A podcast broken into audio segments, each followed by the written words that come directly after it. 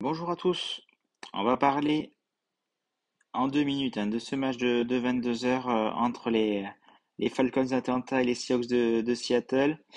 Euh, donc c'est un, match 1,85 pour les Seahawks, 2 pour, euh, pour Atlanta.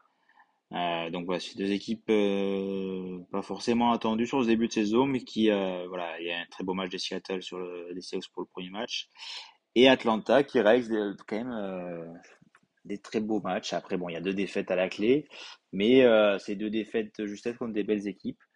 Euh, donc euh, voilà, je trouve intéressant de voir emmené par un Marcus Mariota. c'est une équipe qui voilà qui joue sans forcément de de, crainte. Ils ont voilà pas pas vraiment d'objectif cette saison, donc c'est que c'est intéressant à voir.